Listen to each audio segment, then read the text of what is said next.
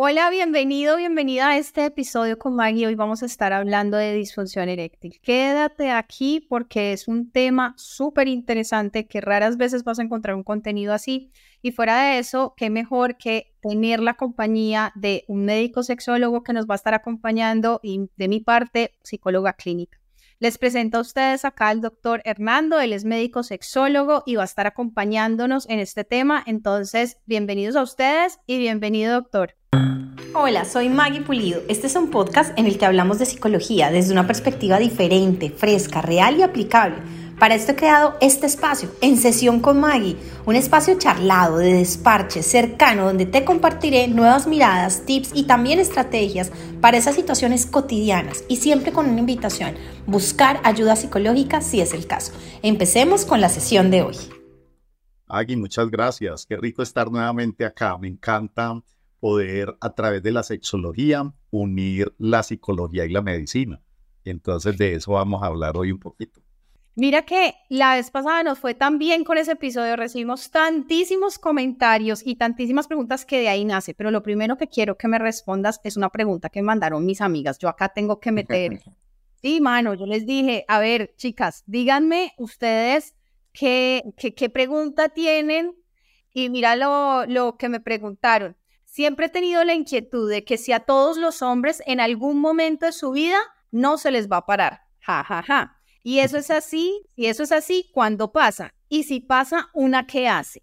O sea, ¿cómo les da el pésame? Entonces, desde ahí, que empecemos con esta sesión. Bueno, muy chévere la pregunta, porque corresponde a un imaginario cultural muy generalizado y arraigado, no solamente pues a nivel de las mujeres, sino también los hombres como tal. Y lo que se ha demostrado es que estas creencias llegan a ser tan potentes y tan fuertes que pueden llegar a ser más intensas y tener un efecto mucho mayor que la, la propia fisiología en sí. Entonces, en general decir, los hombres, bueno, y, y las mujeres como seres sexuados podemos funcionar sexualmente hasta, yo digo jocosamente, hasta un minuto antes de morir, ¿cierto? Una disfunción sexual eréctil en este caso no es normal a ninguna edad. Es una, ni siquiera a los 70, ni a los 80, ni a los 90 es normal que el pene no se levante, ¿cierto? Sino que culturalmente tendemos a naturalizar eso. Como usted tiene más de 60, de 70, de 80, pues no, tranquilo, ya lo normal es eso. Y eso no es normal. Es una patología que requiere intervención. Yo creo ahí que te tengo que interrumpir. Y es que eso lo tenemos, es decir, tú nos estás diciendo algo súper nuevo porque decimos, es súper normal, es decir, obvio que no se te va a parar a los 50, obvio que no te va a pasar esto a los 70. Entonces, desde esta normalización, de pronto estamos dejando de buscar ayuda, ¿no? Claro, por supuesto. Y, y no solamente se deja de buscar ayuda, sino que muchos hombres, por ejemplo, comentan, no escucha, dice, doctor, entonces yo como ya tengo 40, o 50, yo estoy aprovechando para comerme todo lo que me aparezca, porque como es que a los 60 ya uno ya no se le para, entonces yo estoy aprovechando antes de que me llegue eso. Si, tengo eso aquí, que a los 60 ya no se me para, seguro que así va a ser. Pero eso no corresponde con la fisiología, es decir, a los hombres se no puede levantar el pene hasta un minuto antes de morir, ¿no es cierto? Y si no ocurre, eso no es normal y requiere tratamiento y afortunadamente hay tratamiento para ello, pero no es normal. ¿Qué sí puede ocurrir, Maggie? Que la función sexual en todos los seres humanos pues, va cambiando de acuerdo a la etapa del ciclo vital en el que estemos. Entonces, no será lo mismo, por ejemplo, las erecciones de un muchacho de 15 o de 20 años que eh, una persona de 70 o de 80 a los 20 años, probablemente casi que sin estímulo, las personas tendrán erecciones espontáneas. Probablemente a los 80 o a los 70 no ocurra necesariamente eso, sino que requiera un poco de mayor estímulo y que esa erección demore un poco más en lograrse, pero eso no quiere decir que, que no se logre, ¿cierto? Y que las personas adultos mayores no puedan seguir disfrutando de su vida sexual. Entonces creo que ahí esto va a ser muy chévere porque derrumba todos estos mitos pues que hay acerca de este tema. Y fíjate que ahí yo te digo, y les recuerdo a las personas que nos escuchan la importancia que tiene la educación sexual, porque ese tema que tú señalas, las creencias, es algo que trabajamos muy fuerte desde el tratamiento psicológico. Muchas veces desbloqueamos eso y todo el tratamiento desde la parte médica no era ni siquiera necesario. Entonces tú como médico sexólogo recibes estos casos y si abres esa parte de educación, les explicas que necesitamos esto, esto, lo otro, bajar esas creencias, disminuir las expectativas, que es otra cosa que, que, que debemos señalar, pues entonces muchas veces eso que imaginábamos que necesitábamos este tratamiento médico ni siquiera llega a ser necesario, ¿no? Claro que sí, muy bien, porque como decía ahora, pues mucho del tema, mm, o sea, de estas creencias llega a ser más potente que la propia fisiología. Lo otro es, mire, eh, eh, obviamente somos humanos y si ese tipo de situaciones llegara a pasar, o sea, la disfunción eréctil existe y, y a algunos hombres les puede ocurrir, pues tampoco sería el fin del mundo, ¿cierto? A pesar de que uno escucha, ¿cierto? La consulta que se dice, doctor, si usted me dice que a mí no se me va a volver a parar el pene, pues yo para qué vivo más. No vale la pena vivir, imagínate, ¿cierto? Cómo, eh, digamos eso, cómo pesa el tema aprendido de el pene, su funcionamiento, su erección, que llega prácticamente a, a abarcar para algunas personas la significación de todo el ser. Es decir, si el pene no me funciona, yo no soy nada pues que hay, hay, unos impactos que llegan a crear eh, trastornos depresivos. Correcto. Y ansiosos, ¿cierto? Eh, y ansiosos. Entonces, para, para responderle ahí a tu amiga, la respuesta es que no hay que prepararse para ningún velorio ni, ni para hacerle el entierro a, la persona por la cual está preguntando, porque eso no existe, ¿cierto? Ni es igual en todos. Mire, pueden, ahora se habla de los, entre comillas, los nuevos viejos. Personas de 60, 70, 80 años, hombres y mujeres, supremamente saludables, activos, físicamente, socialmente, emocionalmente equilibrados, laboralmente. Imagínate los presidentes de los países, ¿cierto? Las edades que tienen, sus capacidades intelectuales, cognitivas y todo eso para manejar, digamos, este tipo de retos. Entonces, no podemos generalizar de que porque a los 70, a los 80, etcétera, todo el mundo va a quedar en la misma voz. Obviamente, con el tiempo pueden aparecer enfermedades mm, tanto físicas como psicológicas, tipo hipertensión, diabetes, cardiopatías, la testosterona empieza a disminuir después de cierta edad, em, problemas hormonales y una cantidad de de enfermedades del cáncer que puede llegar a tener repercusiones en el funcionamiento sexual. Y obviamente aquellas personas que tengan este tipo de situaciones pues tendrán un mayor riesgo de padecer una disfunción eréctil que aquellas personas, aun siendo mayores, no tienen ningún tipo de actividad de enfermedad de estas y que por el contrario tienen actividad física y unos estilos de vida saludables pues en general. Debo decir que no solamente las enfermedades en estos casos, sino también los tratamientos. Muchos de los tratamientos de estas enfermedades tienen como efecto secundario mm, que afectan la función eréctil. Y desafortunadamente, pues eso no, no siempre pues, se tiene en cuenta al momento de prescribir, de formular, o los pacientes no siempre preguntan ni siempre expresan, mire doctor, lo que hace que me estoy tomando este medicamento estoy sintiendo que las erecciones no, porque ahí no me funciona, porque hay temor a eso, hay vergüenza. Entonces, parte de lo que queremos, Maggie, con esto también, estos espacios, es que las personas, hombres sobre todo, a pesar de esos aprendizajes, pues muy, muy machistas, digamos, que hemos tenido en nuestra cultura, pues también desaprendamos eso y entendamos que, que mm, tenemos derecho a pedir ayuda, que una disfunción eréctil tiene solución, que es posible tratarla, que es posible volver a disfrutar de, de esa vida sexual. Y ahorita me gustaría mencionar algo con relación a la pareja, que tiene que ver la pareja con la disfunción eréctil. Perfecto, para allá vamos. Yo quería decirte, porque la vez pasada que estábamos mirando como después de todas esas preguntas que nos dejaron en el episodio que grabamos anteriormente, y era cómo abordamos este tema. ¿A quién le vamos a hablar? ¿No? ¿Le vamos a hablar a él que presenta esa disfunción o a ella que está ahí acompañando, ¿no? Y dijimos, es que este contenido normalmente lo buscan más las mujeres porque los hombres ni siquiera se atreven a derrumbar este estigma frente a YouTube haciendo la búsqueda, ¿no? Yo, ¿cómo voy a empezar a buscar sobre esto? Ni siquiera frente a Google y ahí en la intimidad de su computador lo buscan. Entonces dijimos, bueno, de pronto hablarle como, como a la mujer, pero este contenido es para los dos y colóquennos acá en comentarios esta frase soy hombre, cuido mi salud eh, sexual y emocional y acá estoy escuchándolos. Entonces ahí queremos ver sus comentarios porque necesitamos compromiso de ti como, como hombre y de tu pareja también y pasemos entonces a ese tema. en, en sexología, Maggie, tenemos una premisa que dice que todos los problemas sexuales siempre son de dos aunque sea uno el que tenga los síntomas, ¿cierto? ¿Qué pasa? Que muchas veces un problema que empieza, eh, que empieza orgánico, con una causa orgánica, porque bajo la testosterona, bueno, por cualquiera de las causas, diabetes, hipertensión, eh, en la medida en que la persona no conoce qué puede estar sucediendo, empieza el problema cognitivo. Y eso empieza a generar eh, temas pues que tú ya has hablado de una ansiedad anticipatoria por rendir sexualmente.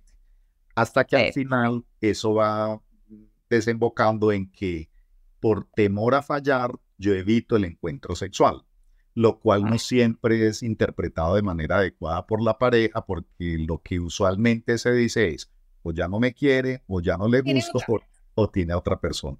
Son las tres causas. La mía, esa sería la mía. Tiene, tiene se consiguió una jovencita. Claro, claro. Pero eso, pues obviamente obedece también a la falta de educación.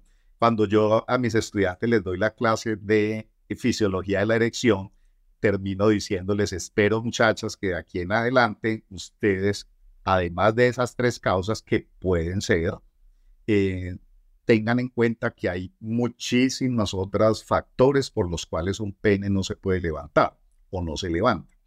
Y uno de esos muy importante es la ansiedad anticipatoria por rendir sexualmente, que no es igual a tener una disfunción eréctil, ¿cierto?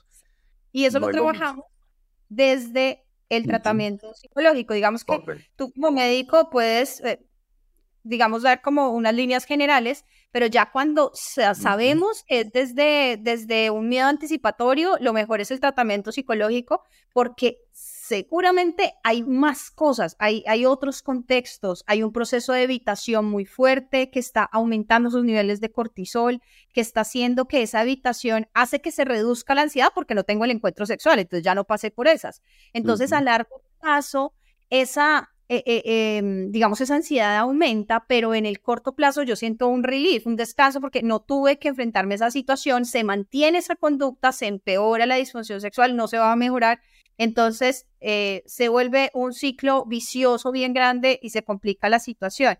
Y entonces, quitado ese miedo anticipatorio, ¿qué nos podría quedar como proceso para trabajarlo contigo? entonces, claro, como estamos en el tema de pareja, de, de, lo de la incidencia de la pareja, entonces, ¿qué pasa? Que si la pareja no tiene información adecuada, sus reacciones pueden empeorar el problema. Como decir, ah, no, mi hijo, es que usted ya no sirve para nada. No sirves, pero para nada. O no sirve ni para eso ya, mi hijo. ¿Sí? Sí. Ya. Em, entonces, este tipo de expresiones, si no generan pues un conflicto con la pareja, por lo menos la autoestima de la, del hombre en este caso, pues va a estar mellada cada vez, ¿cierto? Y eso va a redundar en que cada vez quiera menos ir a buscar a su pareja, ¿cierto? Entonces son reacciones que no ayudan para nada en el problema.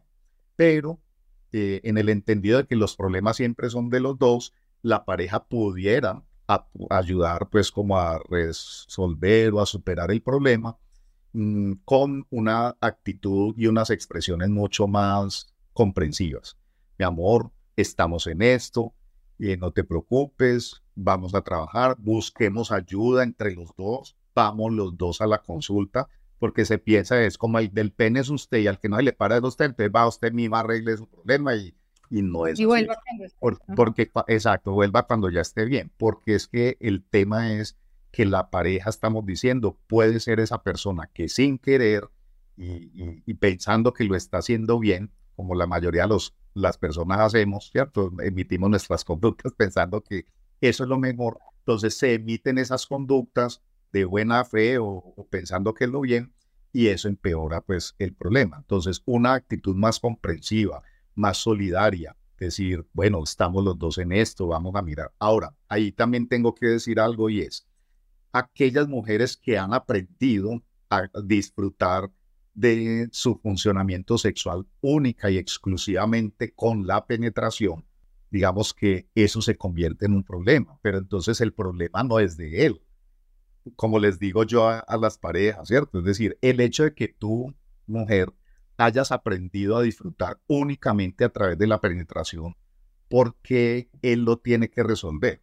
O sea, si tú no has podido aprender o no has querido, lo que sea, otras maneras de disfrute, que incluso no impliquen la erección, el sexo oral, los besos, las caricias, la penetración con juguetes, con los dedos, la masturbación mutua, etcétera, otras posibilidades, porque él tiene que ser quien pague esas consecuencias de tu falta de aprendizaje, ¿cierto? Entonces, una confrontación frente a esas creencias, pues que obviamente se hace con mucho cariño y mucha eh, profesionalismo, porque la idea no es hacer sentir mal, sino, pero sí hacer caer en cuenta de que el hombre no es el responsable del placer de la mujer, ni viceversa. Es decir, en un marco de derechos humanos sexuales y reproductivos, decimos que cada persona es responsable de su propio placer.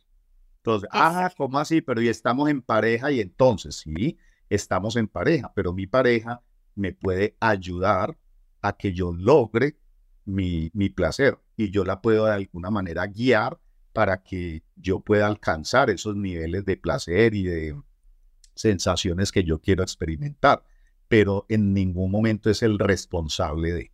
Y es un mensaje también para los hombres, porque como eso lo ha aprendido culturalmente, los hombres son los responsables del placer de las mujeres. Entonces, si la mujer no la pasa bien, si no es con penetración, lo que llamamos el coitocentrismo, Únicamente de esa manera puedo disfrutar. Y entonces para lo, les pregunto, para la, mm, fuera de la penetración, ¿cierto? ¿Qué otras actividades es indispensable la erección? Y probablemente la respuesta es que ninguna otra, ¿cierto? Porque uno pudiera llegar a disfrutar de otras maneras que no necesariamente impliquen el coito y eso, ¿cómo pudiera ser que este hombre que en algún momento puede estar fallando su erección, pues vaya con mayor tranquilidad a su relación sexual? No como si fuera para un examen, que es lo que usualmente pasa. A ver cómo me va a ir, a ver si la va a satisfacer, a ver si ella sí se va a venir, a ver si, ¿cierto? Si, si yo sí estoy dando la medida, si estoy dando la talla, si voy a quedar como un rey. Entonces yo creo que toda esta información mm. va a ser muy útil para ir eh, replanteando este tipo de creencias de alguna manera machistas aprendidas, pero que para nada nos, nos ayudan en el disfrute de nuestro funcionamiento sexual. Sí, fíjate que ahí, bueno, dices tantas cosas, quisiera volver sobre, sobre una en específico, y es esas cosas que decimos y que no le ayuda a nuestra pareja, que están dadas seguramente desde una buena intención muchas veces, pero hay otras que también hacemos y que pueden ser mal entendidas por nuestra pareja.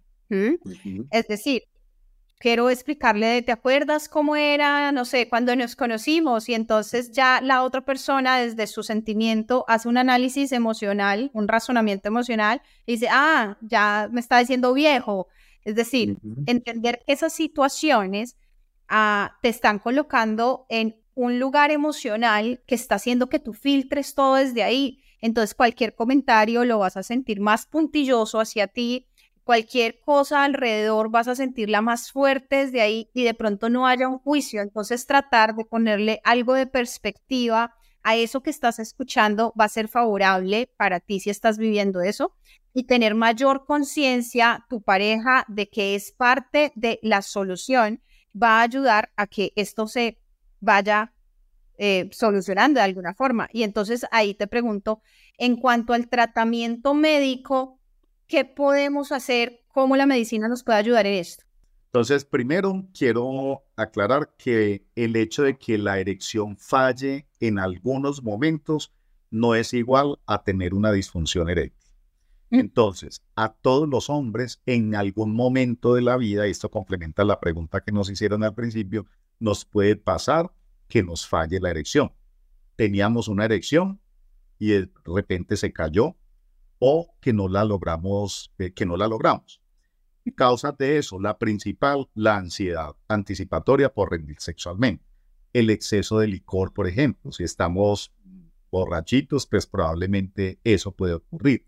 Efectos de medicamentos también puede llegar a pasar. Novedad de la pareja, es decir, no es lo mismo cuando la relación sexual con personas que ya tenemos confianza a aquella relación sexual que es la primera vez y sobre todo cuando yo llevo la carga de que yo soy el que tengo que funcionar, porque tengo que quedar como un rey porque además no sé si se vuelva a dar, entonces mínimo esta es la única oportunidad. Entonces tú te imaginas uno yendo a una relación sexual con toda esa carga emocional y cognitiva, pues ahí habría unas altas probabilidades de que la vaina falle, ¿cierto? Entonces, eso por un lado, eso habla de que son fallas eréctiles que no es igual a una disfunción. Una disfunción, ¿qué sería? Esa dificultad para lograr y o mantener la erección Mm, para completar, digamos, nuestra relación sexual. Y que eso incluso se presenta en la mayoría de las veces. ¿Cuál es la mayoría? Más del 75% de las veces.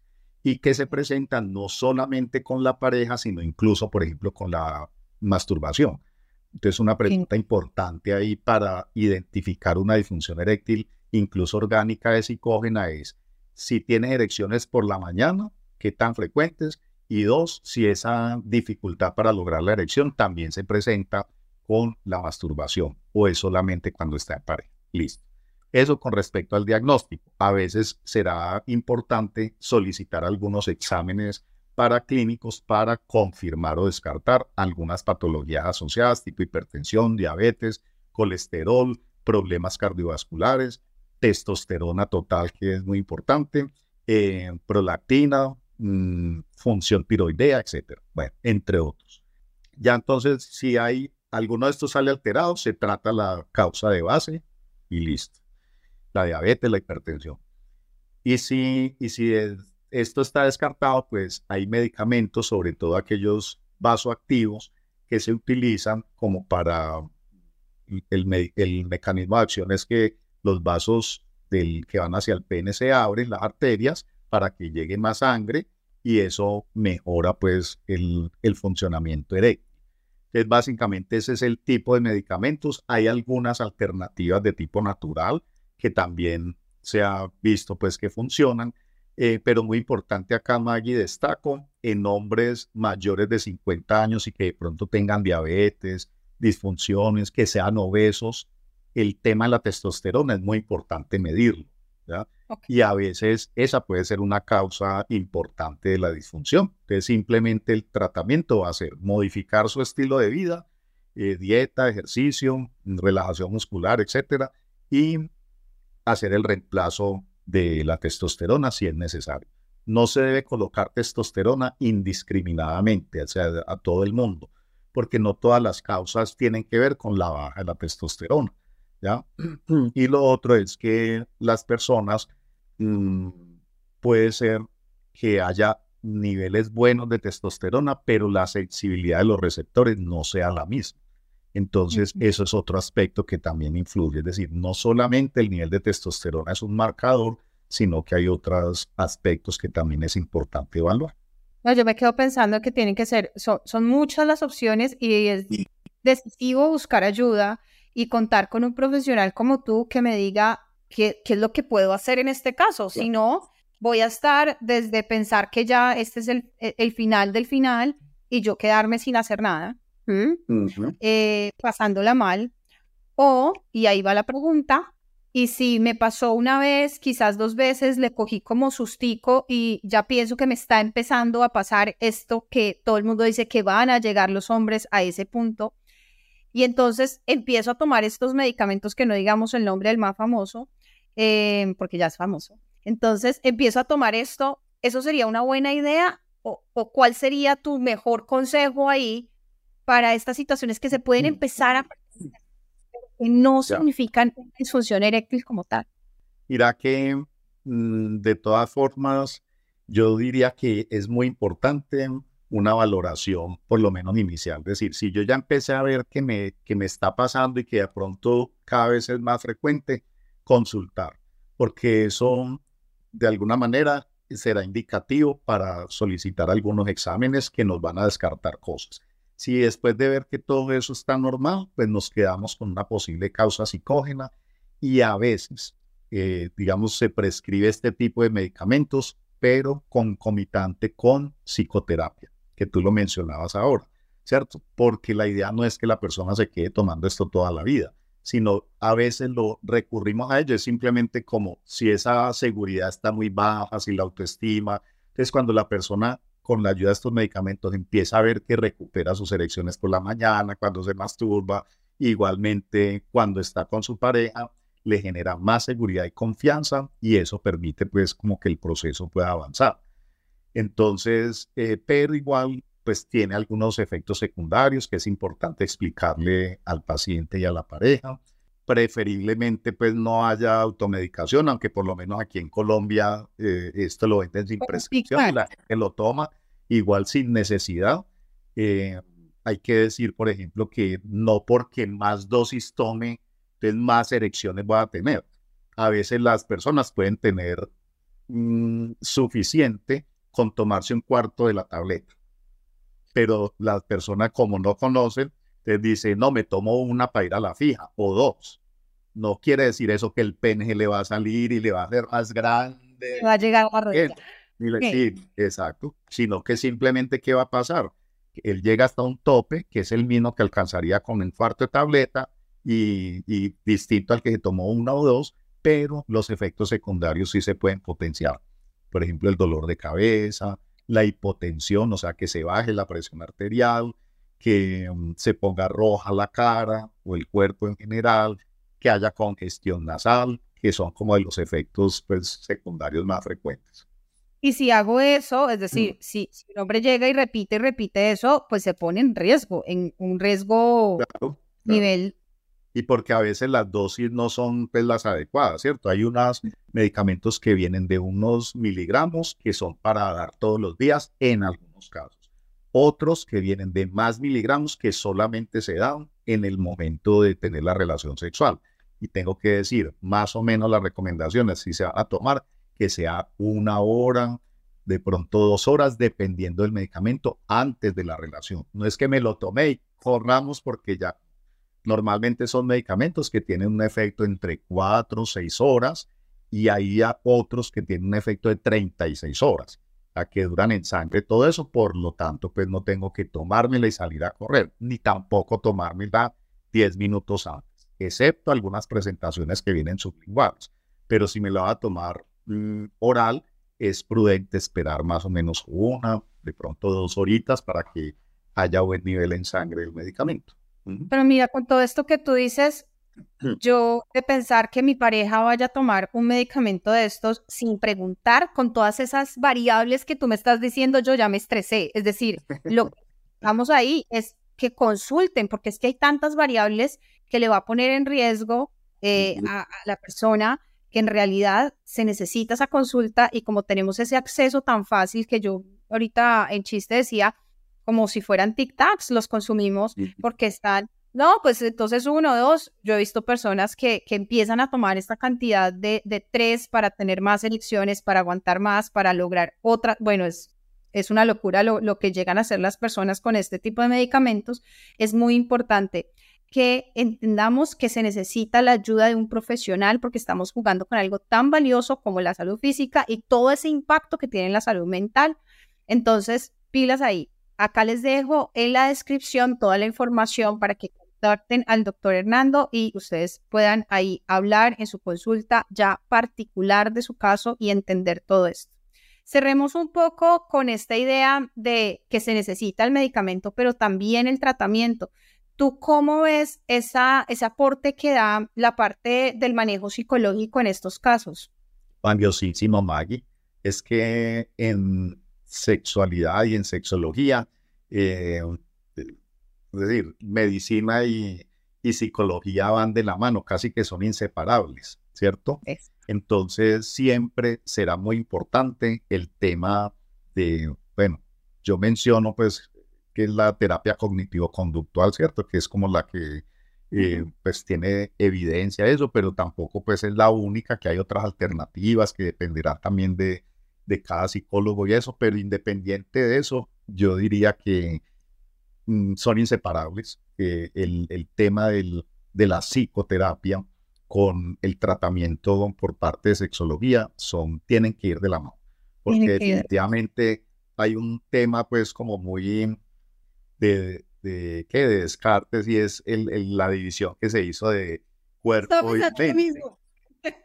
Estaba pensando justo en lo mismo, en esa idea que nos cortaron la cabeza y nos partes. Exacto. Pero ahorita lo que se está viendo es que necesitamos como integrar y replantear nuevamente ese paradigma porque pues probablemente la cosa no esté tan separada, ¿cierto? no lo está. exacto, y, y, sea una integración que necesitamos ver de esa manera todos pues los profesionales empezar a ver nuevamente eso.